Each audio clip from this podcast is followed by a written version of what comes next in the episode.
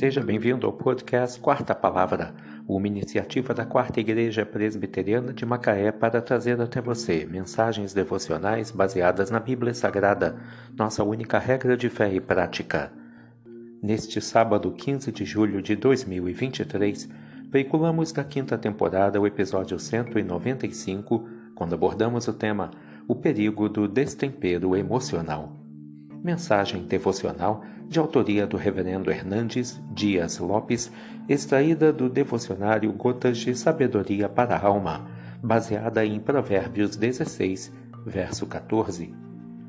O furor do rei são os mensageiros de morte, mas o homem sábio o apazigua.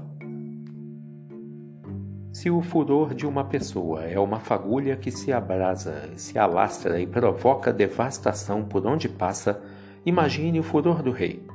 O furor do rei é mais do que uma fagulha, é um incêndio, um fogaréu que leva morte e destruição em suas asas. É um grande perigo ter domínio sobre os outros sem ter domínio próprio.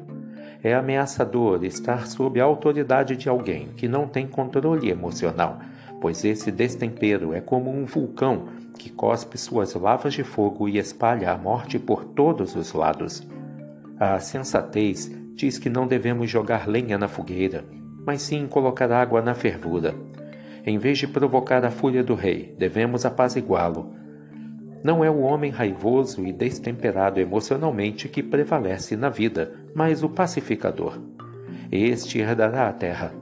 A mansidão não é falta de força nem ausência de poder, mas poder sob controle. O manso é aquele que, embora tenha motivos para reagir com violência, reage com brandura.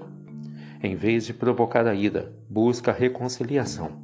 O homem sábio não é aquele que vive entrando em confusão, travando discussões tolas e comprando brigas desnecessárias, mas aquele que guarda a si mesmo da mágoa e se torna agente da paz. O furor do rei são os mensageiros de morte, mas o homem sábio o apazigua. Provérbios 16, verso 14. O perigo do destempero emocional. Que Deus te abençoe.